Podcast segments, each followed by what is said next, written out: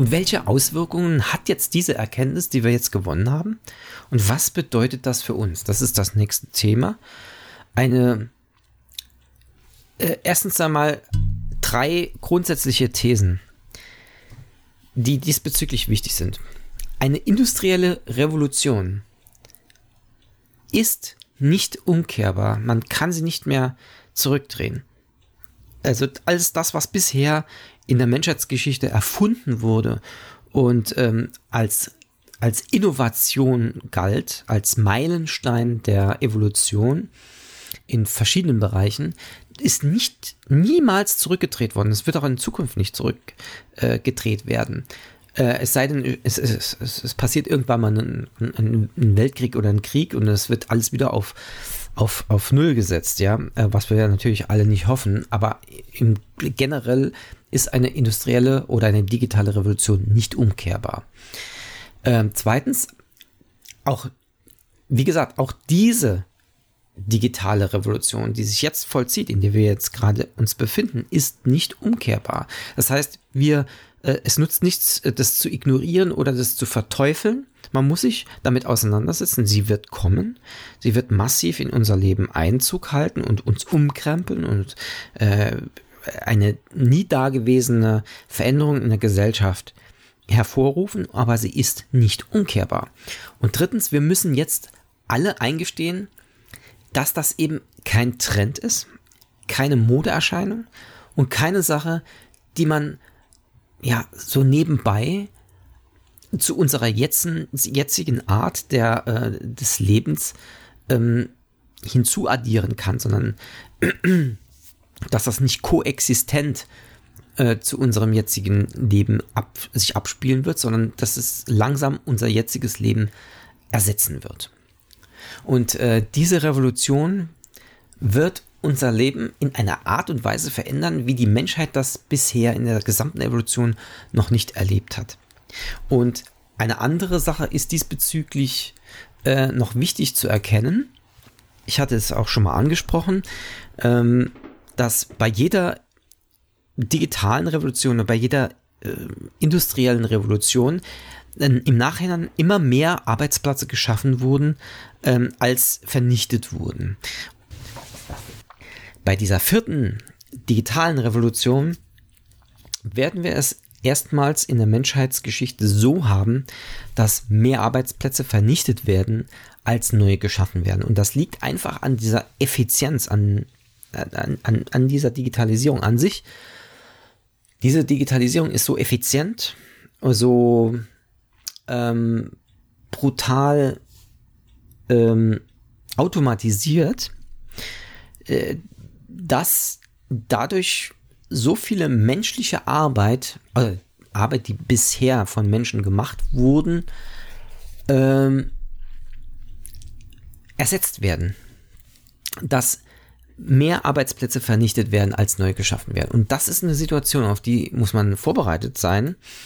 Und äh, bevor es aber jetzt zu philosophisch wird und zu viel in Richtung ähm, ähm, Zukunftsforschung geht und was auch immer, dem sei ans Herz gelegt. Zwei Autoren, die ich sehr schätze und äh, die ihr vielleicht auch kennt, aber wer nicht, dem sei geraten, sich diese beiden Herren ähm, zu Gemüte zu führen. Das ist auf der einen Seite der Herr Brecht, der Philosoph, ähm, David Brecht ist ähm, bekannt dafür, dass äh, er für das bedingungslose Grundeinkommen ist.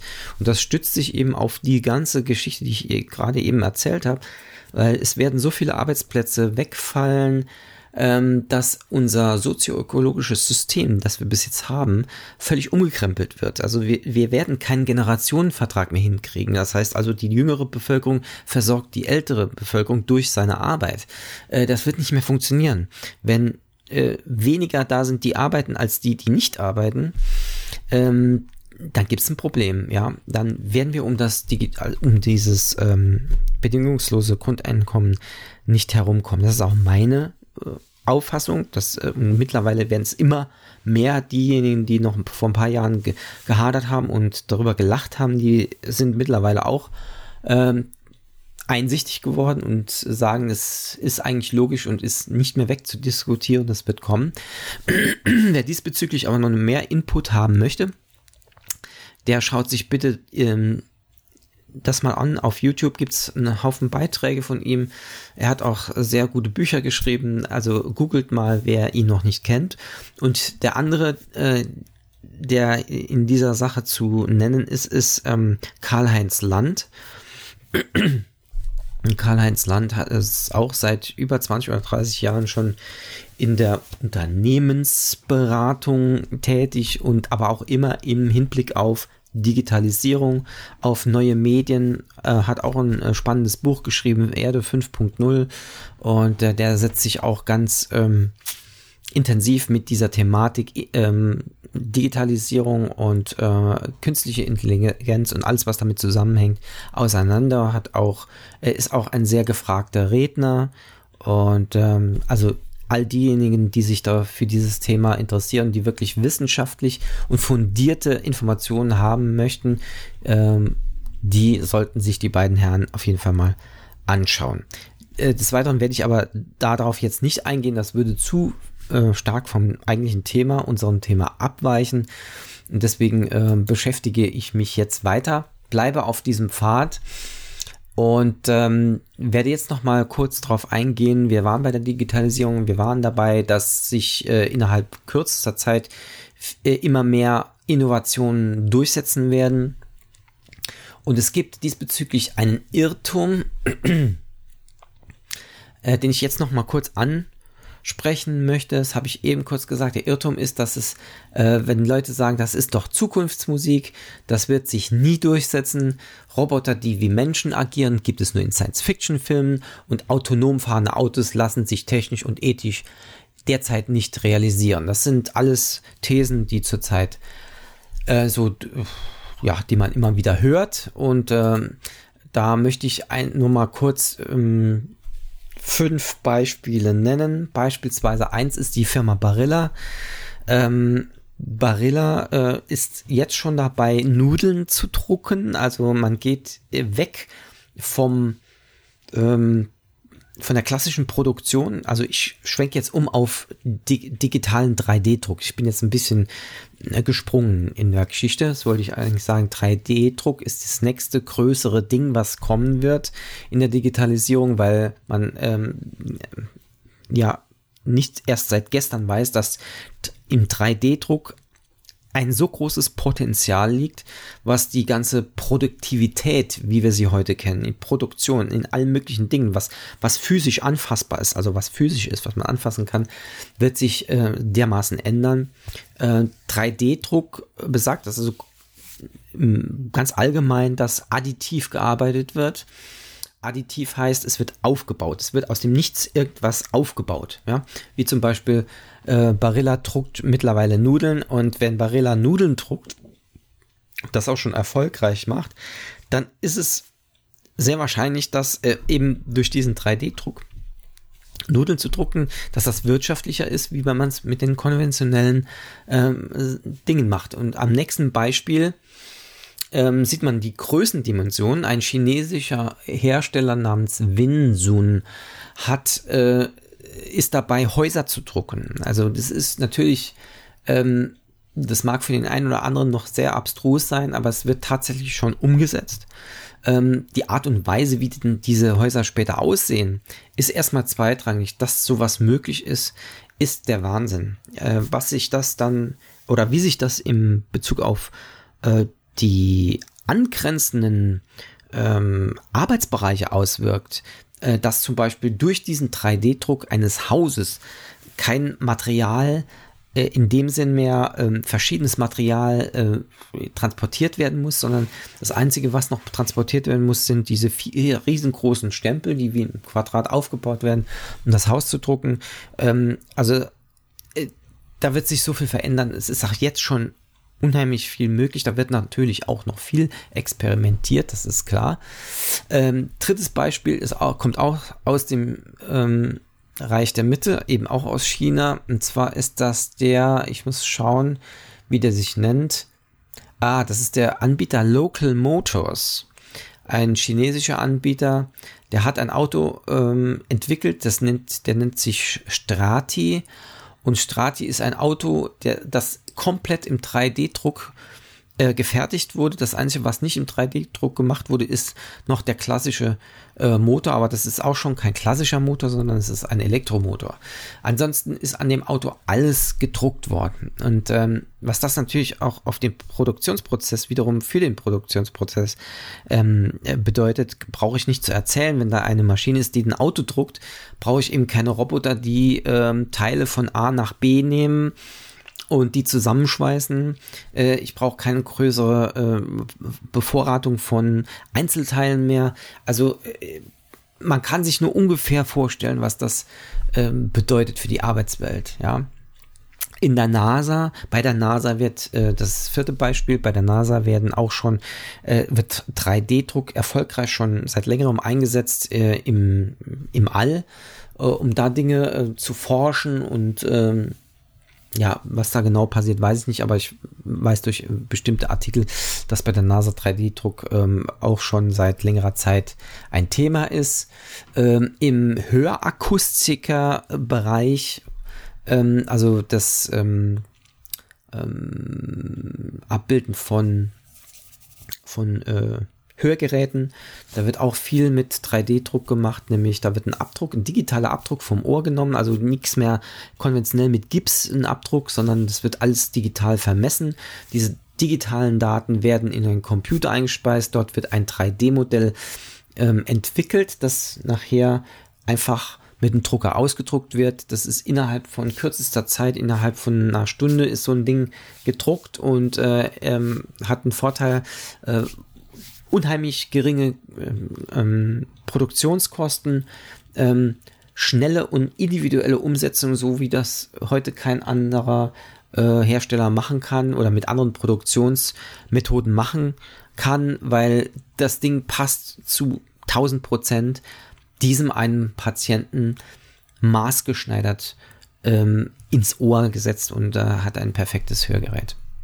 Äh, sechstes Beispiel wäre noch ein Hersteller von ähm, 3D-Druck äh, äh, im Bereich Metall. Auch das ist heute schon möglich. Wird additiv hergestellt, Metall gedruckt. Also es ist unglaublich, was sich da tut. Das nur mal so praktisch als Beispiel dafür, was heute schon möglich ist, was heute teilweise noch ähm, experimentell genutzt wird, aber das wird alles nur eine Frage der, der Zeit sein, bis das alles kommt. Also da wird überhaupt ähm, schon ganz hartnäckig und intensiv dran gearbeitet. Ganz wichtig. Und äh, jetzt wollen wir uns, äh, weil wir das jetzt wissen, weil wir jetzt diese Beispiele haben, müssen wir uns überlegen, was bedeutet das äh, generell? Generell bedeutet doch das, dass die Wichtigkeit von Daten zunimmt, weil alles reduziert sich ja im Prinzip auf Daten. Das ist ja nichts anderes, als wenn man digital arbeitet, arbeitet man ja im virtuellen Bereich. Also das sind Daten, die kann man nicht anfassen, ja. Und Daten werden dann wiederum zu physischen Produkten, teilweise, teilweise aber auch nicht, ne? Teilweise werden ja Dinge komplett dematerialisiert. Und aber grundsätzlich kann man sagen, Daten sind der neue Rohstoff der Zukunft. Die Daten sind der neue Rohstoff der Zukunft. Und dessen muss man sich bewusst sein. Und äh, ich möchte nur kurz eine kleine Überlegung anstoßen, ähm, weil wir reden ja immer davon, dass Deutschland ähm, im Bereich Digitalisierung und was künstliche Intelligenz angeht und all diese Dinge, die mit diesen neuen Technologien zusammenhängen, dass Deutschland da immer hinterherhinkt. Und äh, das ist auch so, das ist, wird nicht nur einfach so dahergesagt, das ist einfach so. Ähm, dass wir aufpassen müssen, dass wir als Deutsche, die wir ja jahrzehntelang führend waren, ähm, in zwei Hauptbereichen, und zwar in der Automobilindustrie. Unsere Autos, unsere deutschen Autos werden weltweit massenhaft seit 60, 70 Jahren mit Erfolg verkauft. Und die, die andere Säule unserer deutschen Wirtschaft ist die ähm, ist der Maschinenbau. Auch hier sind wir Weltmeister im Maschinenbau. unser Know-how im Maschinenbau ist äh, unbestritten. Aber das ist jetzt im Begriff zu kippen. Warum? Weil sich die Art und Weise, wie Produkte entstehen, wie wir miteinander umgehen, sich radikal verändert hat, hin von der Materie zur Antimaterie, äh, nicht zur Antimaterie, von der Materie zum, vom physischen Produkt zum digitalen Produkt. Und wenn wir das wissen auch, wir haben eben die Beispiele gehabt von ein Auto wird gedruckt, ja. Und wenn ich jetzt zum Beispiel ähm, jahrzehntelang Hersteller und ähm, Innovator war von Automobilen, die erfunden habe, vom Motor bis über die Karosserie, über die, äh, ja, über die kleinsten Dinge, die so im Auto verbaut werden, da habe ich das Know-how, äh, weil ich auch die Maschinen dazu nutze, eben auch wieder Maschinenbau und so weiter und so fort. Wenn wir wissen, was alles im Digital 3D-Druck schon möglich ist und in anderen Technologien und worauf die aufgebaut sind, dann muss man sich doch die Frage stellen, was ist denn, wenn was jetzt immer weiter in diese Richtung geht? Wer hat denn dann noch die Hoheit über diese Technologie? Sind es dann die Deutschen, die äh, jahrzehntelang sagen können, wir bauen die besten Autos? Wenn sie in Zukunft nicht mehr konventionell hergestellt werden, sondern über den 3D-Druck, wenn man die Technologie besitzt, im 3D-Druck zu machen und wenn Deutschland hinterherhinkt und diese Technologie nicht beherrscht, wer wird die Hoheit zukünftiger Autos, Automobiltechnologien haben? Wir Deutschen? Nein. Es sind diejenigen, die die Hoheit, die die ähm, äh, die Innovation der Daten hat, die Hoheit der Daten hat. Wer die Daten beherrscht, beherrscht die Welt in Zukunft. Und deswegen ist es fatal zu denken, wir, wir können uns als Deutsche nicht auf unsere jahrzehntelangen ähm, ähm, Innovationen und äh, Erfindungen ausruhen. Das war möglich, weil wir in der Zeit lebten, als das noch alles äh, machbar war, als es nicht, nichts Besseres gab, ja, oder nichts anderes gab. Und wir dachten auch damals, das wird sie jeweils, das würde ähm, äh, ewig so weitergehen, wenn wir nur dranbleiben, wenn wir gucken, dass wir unsere Produkte weiter verbessern, verbessern, verbessern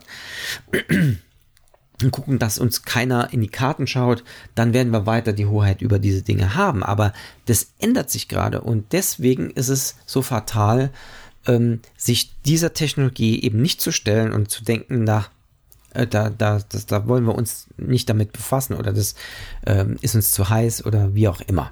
Also, Deutschlands Wohlstand äh, fußt auf diese beiden ähm, großen Technologien Maschinenbau und Automobilindustrie.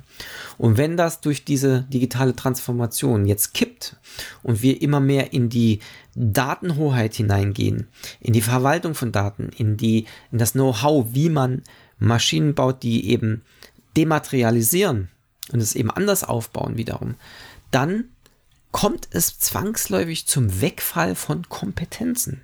Wir werden diese Kompetenzen verlieren, wenn wir es nicht schaffen, uns diesen Technologien zu stellen und auch diese vor allen Dingen ernst zu nehmen.